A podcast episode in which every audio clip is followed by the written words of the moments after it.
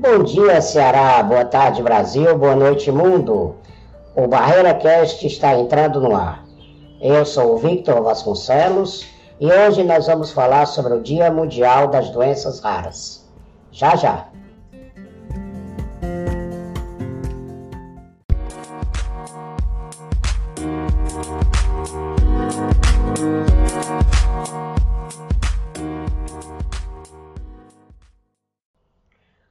Olá pessoal, muito bom dia, boa tarde, boa noite. Nós vamos conversar sobre o Dia Mundial das Doenças Raras. Mas antes disso, eu queria fazer aqui uma propagandazinha das matérias que nós temos hoje no site Sem Barreiras. Eu, eu comecei a postar textos voltados para para Direitos Humanos. Eu apresentei aqui um, um depoimento escrito pelo Voami Marques, que é um ex-jogador de basquete, que foi bicampeão mundial, é, duas vezes também medalhista olímpico pela seleção brasileira masculina, isso lá para os anos 50, 60, por aí. Né? Hoje ele já tem mais de 80 anos e ele fala da experiência que ele está vivendo nesse período de Covid-19. E ele, inclusive, faz uma, uma espécie de, de paralelo entre o que ele viveu, o que ele está vivendo agora, e o que ele viveu na época da Segunda Guerra Mundial. Ele era uma criança, morava em Santos, em São Paulo, e havia naquela época muita desconfiança, muito medo de que o, as forças alemãs invadissem o Brasil através do Porto de Santos.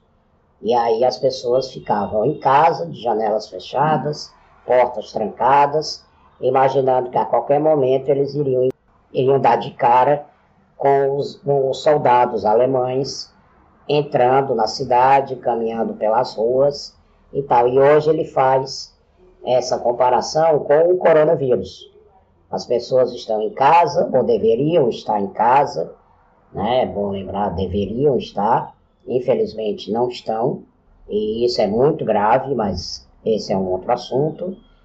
As pessoas estão em casa, fechadas, trancadas, é, com medo, não mais do, do exército alemão, mas sim de um, de um vírus.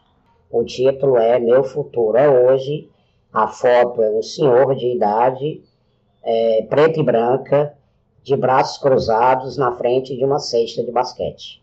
Uma outra matéria, também dentro dessa linha nova de, de abordagem do site, é uma matéria com a também jogadora de basquete, aí uma coincidência, a Alessandra, em que o título da matéria é Negra, Alta e Black Power a Alessandra foi salva pelo basquete. A Alessandra é uma ex-pivô da seleção feminina de, de basquete, da geração da Paula, da Hortência, da Janete. Ela é considerada uma das melhores pivôs da, da história do basquete brasileiro e é negra. E nesse, nesse texto, ela que jogou na Europa, jogou nos Estados Unidos, e ela fala do início da vida dela, é, da, da perda do pai, da perda da mãe, das várias casas de adoção por onde ela passou, de como ela sofreu preconceito, racismo, inclusive fora do Brasil. Ela fala que em vários, vários países que ela, que ela jogou, ela era a única negra da equipe e muita gente olhava meio torto para ela né? e que ela não recebe também, aí é uma outra questão que, que é recorrente, que ela não recebe o reconhecimento devido por todo o trabalho que ela desempenhou na seleção brasileira. E aí ela é dona de duas medalhas olímpicas, uma de prata e uma de, de bronze, ganhou uma medalha de ouro no Campeonato Mundial, disputado na China. É, a foto é ela com uma camiseta branca, várias medalhas no peito e ela sorrindo. Além desse, aí voltando para a questão da deficiência, eu quero citar, eu quero sugerir duas outras matérias. Uma delas é uma entrevista especial com Giovanna Mayra. Ela é uma, uma cantora lírica, compositora, pianista, cega. E a música foi o grande guia da, da vida dela desde então. Ela foi apresentada a música por um médico. E, por fim, é um texto sobre é, namoro inclusivo.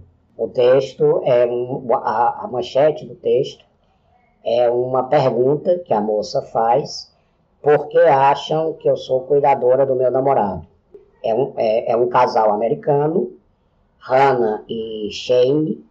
Ele é deficiente, ele é cadeirante, ele tem um, um problema neurológico e ela não é cadeirante, ela não é deficiente, é casada com ele e ela fala de como é essa experiência e de como foi o que mudou na vida dela desde que ela conheceu o Shane.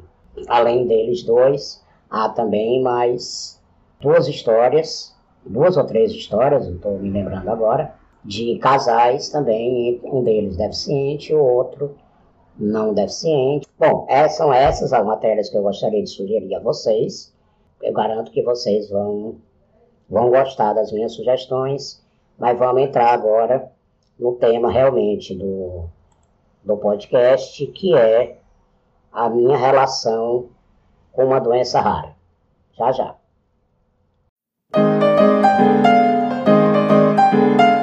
Você está assistindo ao Barreira Cast, o podcast do blog Sem Barreiras. Quer nos ajudar a continuar crescendo e produzindo conteúdo voltados para a pessoa com deficiência, acesse sembarreiras.jor.br barra anuncie e conheça nossa campanha de doação solidária ou faça sua doação pelo Pix. Nossa chave é apoio arroba sembarreiras.jor.br Bom pessoal, vamos lá. O tema de hoje é o artigo que eu escrevi e publiquei no site sobre o Dia Mundial das Doenças Raras, um depoimento que eu fiz contando um pouco da minha experiência com uma doença rara. É, recapitulando, eu tenho 44 anos e tenho osteogênese imperfeita, que é uma doença congênita, ou seja, eu nasço com ela, né, a pessoa nasce com osteogênese, ela é incurável, você vai até morrer com ela, ela tem origem genética, mas não necessariamente ela tem.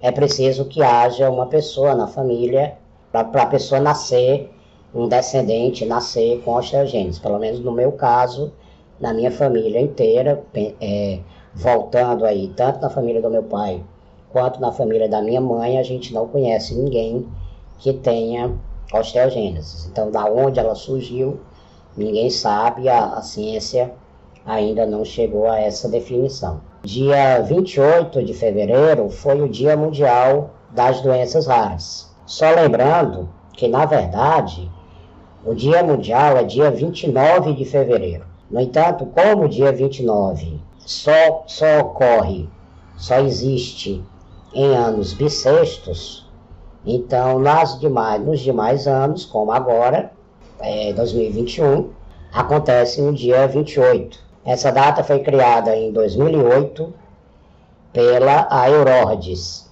que é a Organização Europeia de Doenças Raras. A data é lembrada em 70 países, né, já que essas doenças raras elas atingem quase 8% da população mundial, e aí vocês têm uma ideia da quantidade de pacientes espalhados pelo mundo todo.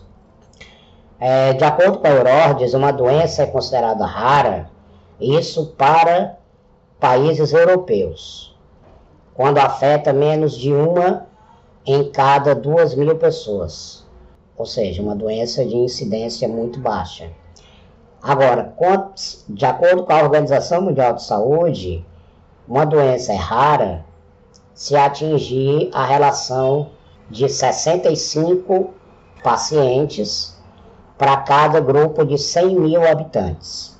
O número exato ainda não é totalmente conhecido, o número exato de, de doenças raras, mas estima-se que existem cerca de 7 a 8 mil tipos de doenças raras. Algumas delas são mais conhecidas, né, são mais do, do dia a dia, digamos assim, enquanto outras são extremamente raras, e aí você tem pouquíssimo conhecimento sobre ela, porque você tem digamos, pouquíssimos pacientes. 80% dessas doenças, elas decorrem de fatores genéticos. Como eu falei, a osteogênese ela está nesses 80%.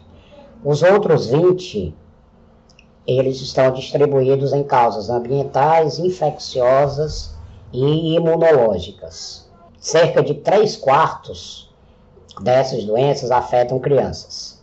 No Brasil, a estimativa é que existem cerca de 13 milhões de pessoas com doenças raras. Um número bastante elevado.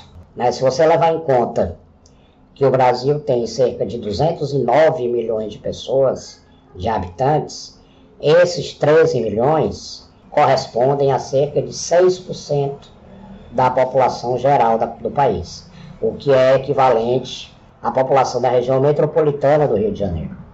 Parte dessas doenças, e aí aqui a gente entra num terreno bem delicado, porque delicado no sentido da gravidade, é que parte dessas doenças conta com um tratamento específico, mas a maioria dos medicamentos não está disponível no Sistema Único de Saúde.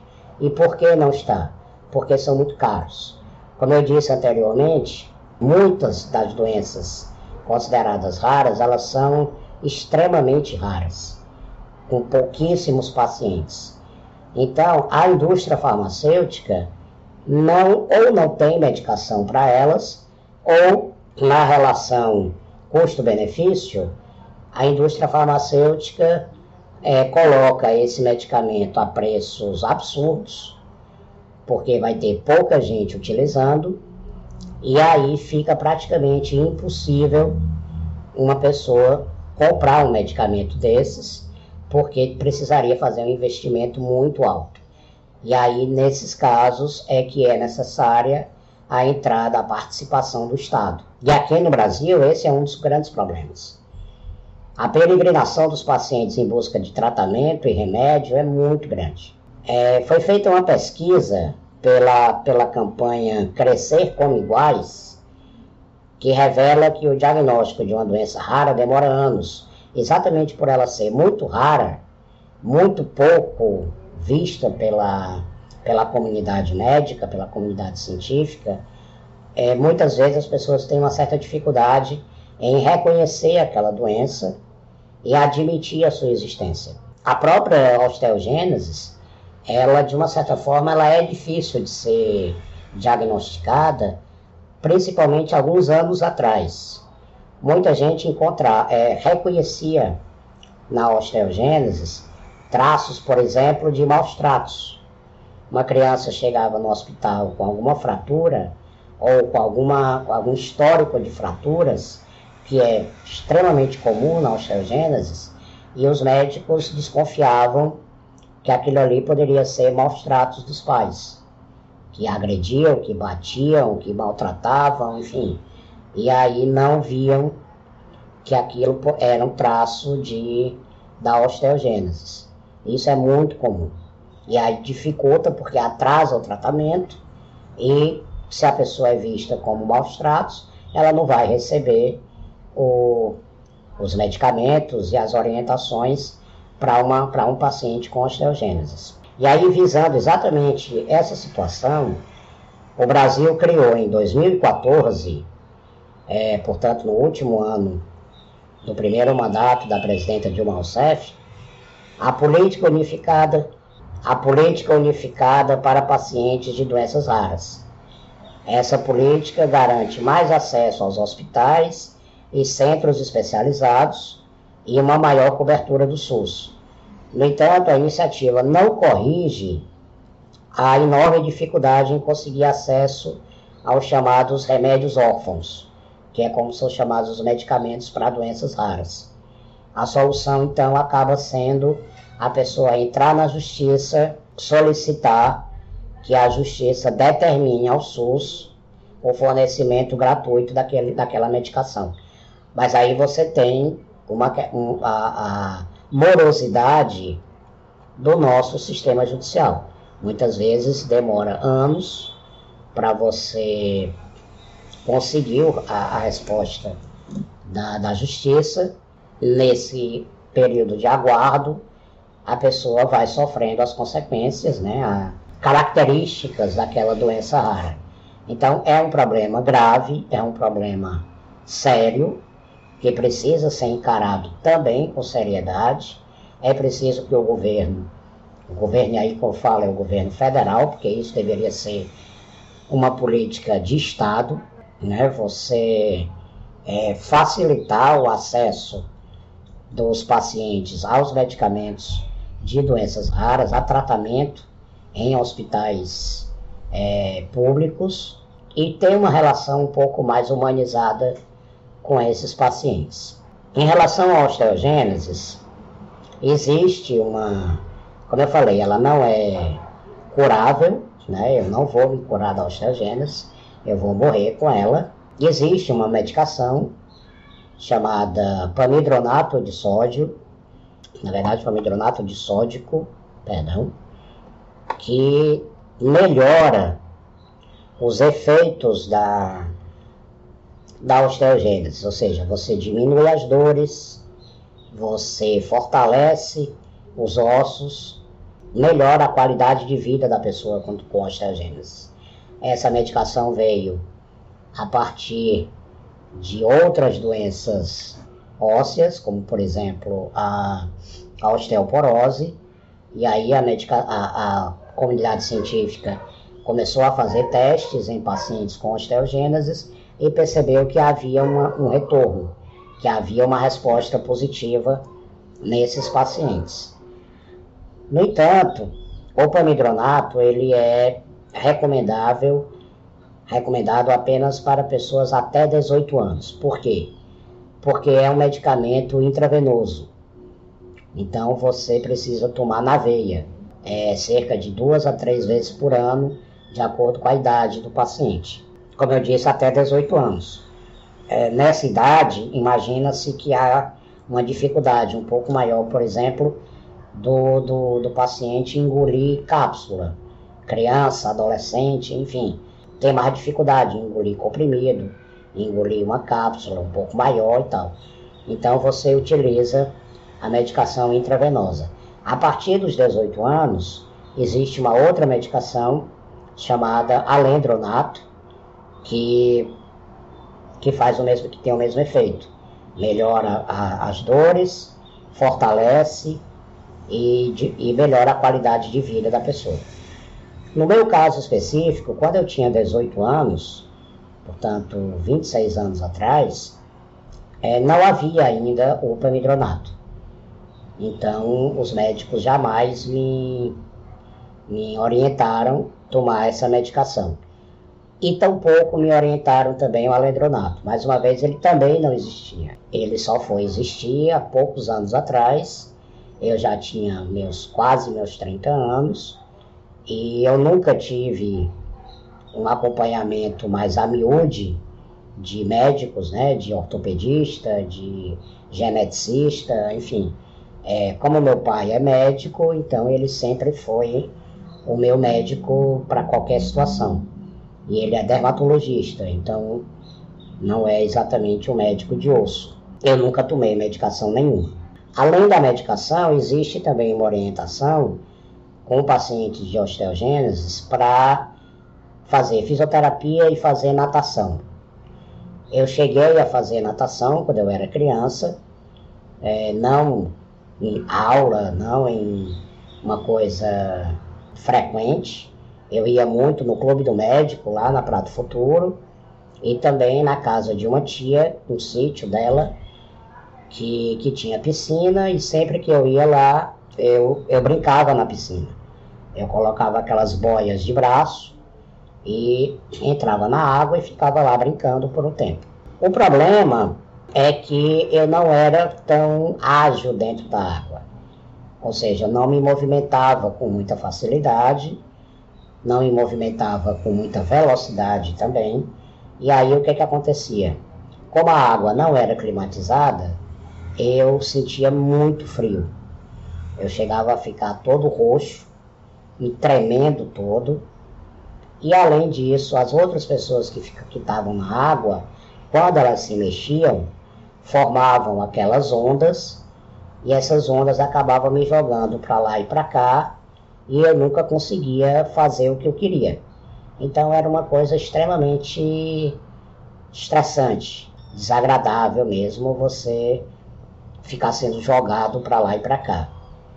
É, um belo dia eu estava numa. Aí sim eu estava numa, numa piscina de uma de uma clínica daqui, não clínica exatamente, mas uma casa de natação, né, de uma escola de natação.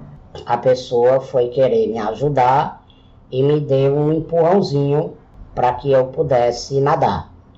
Nesse empurrãozinho eu perdi o equilíbrio, eu já estava dentro d'água e acabei quebrando o braço. De lá para cá, isso já faz mais de 30 anos, eu nunca mais entrei, nunca mais entrei numa piscina né? traumatizei completamente, já comecei a, a engordar também e ficou mais difícil me colocar e me tirar dentro d'água, então eu acabei parando de, de nadar. E com relação à fisioterapia, também eu nunca fiz. Quando eu nasci, para vocês terem uma ideia, os médicos que conheciam pouquíssimo de osteogênesis, vamos lembrar que em 1977 o conhecimento mundial da osteogênese era pífio. As primeiras definições ou as primeiras é, subdivisões da, da osteogênese só vieram a público em 79, com um médico australiano. Então, em 77, aqui em Fortaleza, a gente estava absolutamente na periferia da ciência mundial em relação à osteogênese. Os médicos desaconselharam a minha mãe a me amamentar, porque a posição de amamentação era perigosa para causar uma fratura e desaconselharam, inclusive, que é me tirassem do berço, que me colocassem no colo também por uma questão de segurança. Hoje, conversando com algumas, alguns profissionais especializados em osteogênesis, todos eles ficam meio que escandalizados com essas orientações que a minha mãe recebeu. Mas naquela época eu particularmente entendo perfeitamente bem a posição dos médicos. Eles queriam me proteger. Obviamente que não tinham muito conhecimento para fazer outro tipo de orientação que não essa. É, então, assim, eu fui crescendo, fui me desenvolvendo com a única orientação médica de me proteger. Não me deixar tomar, levar pancada, é, sofrer qualquer tipo de susto ou qualquer tipo de desequilíbrio, porque isso poderia causar uma, uma fratura. E assim a coisa foi, foi se desenvolvendo, o tempo foi passando, até que quando eu tinha 39 anos, portanto, cinco anos atrás, eu comecei a acordar de manhã com muita dor de cabeça, muita dor na nuca. Entrei em contato com o meu clínico geral e ele então sugeriu que eu procurasse um ortopedista e, consequentemente, iniciasse um trabalho fisioterapêutico. Foi quando então eu conheci a Camila Napoleão e a contratei como minha fisioterapeuta. A gente está hoje, a gente está junto até hoje. Estamos fazendo cinco anos de, de parceria. E assim, a minha qualidade de vida deu um salto gigantesco nesses cinco anos. Não só na questão física, na questão muscular, mas principalmente na questão pulmonar. Uma pessoa com osteogênese, ela tem problemas em todos os ossos. Né? E uma das causas, uma das consequências é você ter escoliose. Então a minha coluna ela é torta para o lado esquerdo. O que é que isso significa? Isso significa que a minha caixa torácica não se desenvolve corretamente. Se ela não se desenvolve corretamente, a minha capacidade pulmonar é reduzida. Então eu me canso com facilidade, eu não posso fazer esforços é, muito grandes porque eu posso ter falta de ar, exatamente porque um dos meus pulmões ele é prejudicado por essa por essa escoliose. E quando a Camila começou, uma das preocupações que ela teve foi exatamente é, trabalhar minha, o meu fortalecimento cardiorrespiratório. E hoje, graças a Deus e a ela, eu estou muito melhor do que eu estava cinco anos atrás.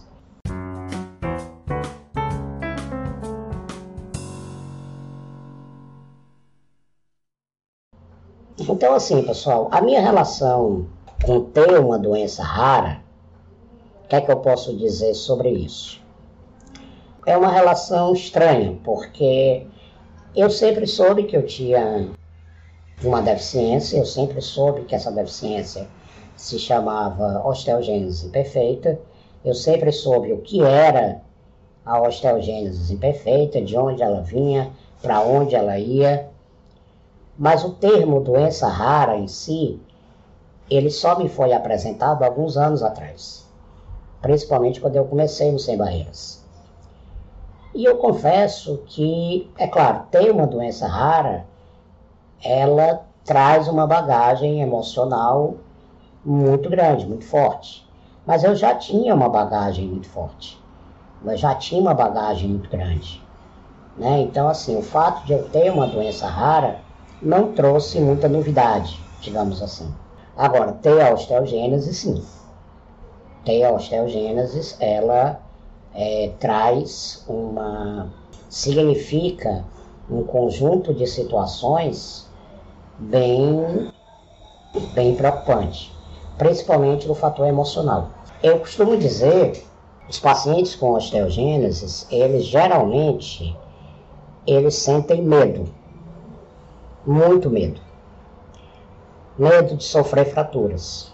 Imaginem vocês, e aqui não tem absolutamente nenhuma, nenhum sensacionalismo, até porque essa é uma característica que eu abomino completamente.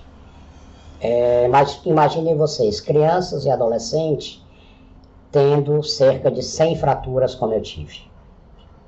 Você não poder jogar bola, você não poder andar, você não poder dirigir, você não poder correr, brincar de pega-pega, esconde-esconde, fazer nada que você que uma criança é, costuma fazer. Porque se você tentar qualquer uma dessas coisas, você quebra um braço, quebra uma perna. Então, é, isso deixa na, na pessoa cicatrizes que você muitas vezes não consegue enxergar mas elas estão lá. E elas são responsáveis pela condução da sua vida a partir daquele momento. Eu fui é, interessante isso porque eu faço terapia desde que eu tinha 18 anos. Eu, fui, eu passei por dois psiquiatras e agora eu estou com uma psicóloga, Juliana. E os dois psiquiatras, eu raramente mergulhei na, na, na temática da osteogênese. É, é, impressionante isso, porque as minhas necessidades na época eram outras.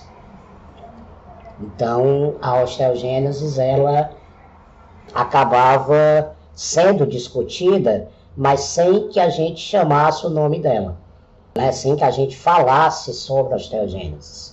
A gente discutia as consequências da osteogênese, mas não necessariamente a gente mergulhava na causa, na razão de ser daqueles problemas. Agora, com a Juliana, eu comecei a mergulhar. E aí, eu brincando com ela uma vez, eu disse: quando você mergulha numa, numa atividade terapêutica, você pode encontrar pré-sal ou você pode encontrar monstros marinhos. Eu já encontrei os dois.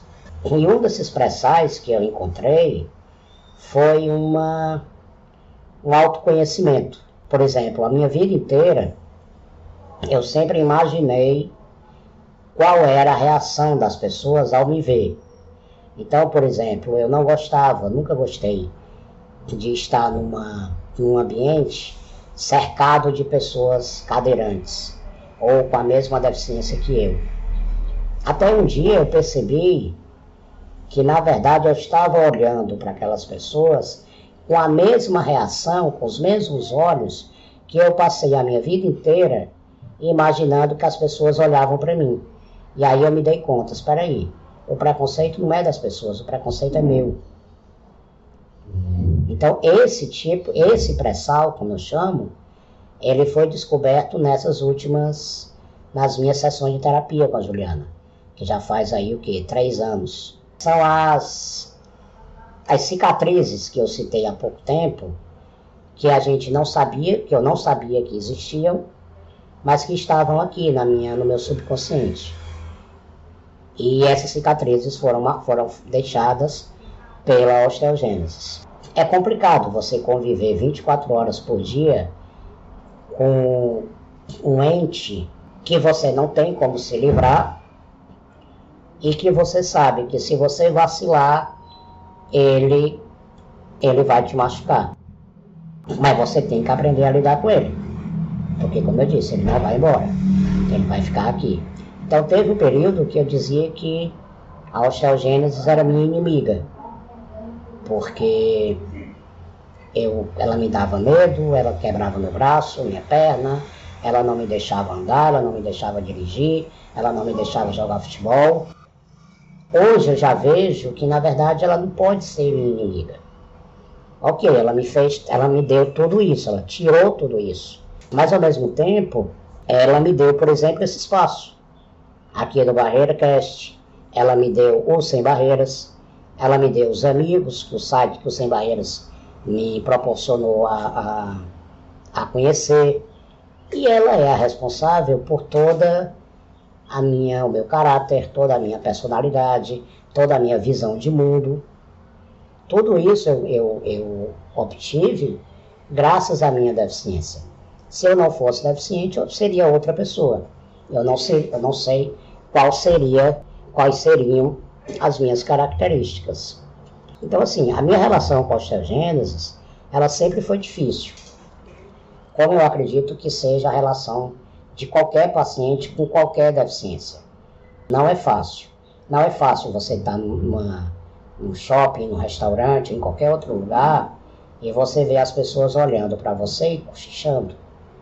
Não é fácil você estar em um ambiente ou a pessoa chegar e perguntar se você sabe falar quando você já é jornalista, formado há mais de 20 anos, isso irrita a gente. Irrita a gente estar no local, a pessoa passar a mão na nossa cabeça e dizer que Jesus me ama muito e ela nunca me viu na vida. Essa forma protecionista ou essa forma pesarosa que, que as pessoas têm com, com, com os deficientes é revoltante sabe? É muito revoltante. A gente não quer isso, a gente não quer ter provocar compaixão. A gente quer que as pessoas olhem para nós de uma maneira mais igualitária possível. É claro que a gente é diferente, porque eu estou numa cadeira de rodas, eu sou pequeno, eu tenho algumas deformidades, mas fora isso, eu sou um jornalista, filho da Melânia, do Gerardo, irmão dos meus irmãos, e por aí vai torcedor do Vasco, torcedor do Fortaleza, como qualquer outra pessoa. Como diz aquela música, eu sou gente como a gente. E essa foi uma lição que eu tive de aprender na marra. Portanto, quando chega nessa, no dia da, da, das doenças raras, essa é a reflexão que eu faço.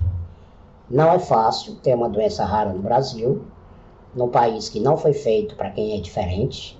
E quando eu digo diferente, eu não me refiro apenas aos deficientes, eu me refiro aos idosos, eu me refiro aos obesos, eu me refiro, por incrível que pareça, às mulheres, porque também não é fácil ser mulher nesse país. Não é fácil ser negro, não é fácil ser homossexual, tá? Então esse é um momento que muita gente diz, ah, é uma, uma data de luta, uma data de, de, de comemoração. Não, é uma data de reflexão. É uma data para nós provocarmos a reflexão na sociedade. Que tipo de sociedade nós temos? Que tipo de sociedade nós queremos construir? Nós estamos satisfeitos com esse tipo de sociedade? Eu não estou. Mas é nessas datas que a gente tem que parar, respirar fundo e fazer essas perguntas. É essa sociedade que nós queremos? Se for, maravilha, aplaude, segue a vida. Se não for, vamos buscar uma maneira de mudar. Então, era essa mensagem que eu queria passar para vocês e dizer que não é, de novo, não é fácil ter uma doença rara, mas também não é o fim do mundo. Nós podemos trabalhar, estudar, nos casar, podemos ter uma vida plena, uma vida feliz, realizar nossos sonhos e seguir em frente. Com dificuldades? Sim, com dificuldades mas a vida também nos ensina a ter força, nos ensina a ter coragem. E é isso que eu queria deixar aqui para vocês, tá bom? É isso aí, a gente volta já já. Abraço. Escreva para barreiracast.sembarreiras.jor.br e dê sua opinião, deixe sua sugestão de pauta, faça suas perguntas ou se informe sobre as maneiras de nos ajudar. Bom, pessoal, agora nesse, aqui no nosso encerramento, gostaria de agradecer a audiência mais uma vez, pedir a vocês realmente que reflitam aquilo que eu falei no bloco anterior e reforçar o convite para vocês acessarem o nosso site www.sembarreiras.jor.br as nossas redes sociais, Sem Barreiras 77, no Instagram, no, no Twitter e no Facebook. No YouTube é o blog Sem Barreiras. Vão lá, visitem as nossas redes, se inscrevam nelas, é, divulguem esse, esse podcast, apresentem para as pessoas, principalmente porque esse tema eu vejo como muito importante. Essa semana a gente também normaliza os capítulos do livro Alienista. Vão entrar dois capítulos, um na quarta-feira e outro na sexta-feira. Na próxima semana a gente está de volta. Muito obrigado pela audiência. Acessibilidade e cidadania andam juntas sempre. Um grande abraço, uma boa semana a todos. Tchau, tchau.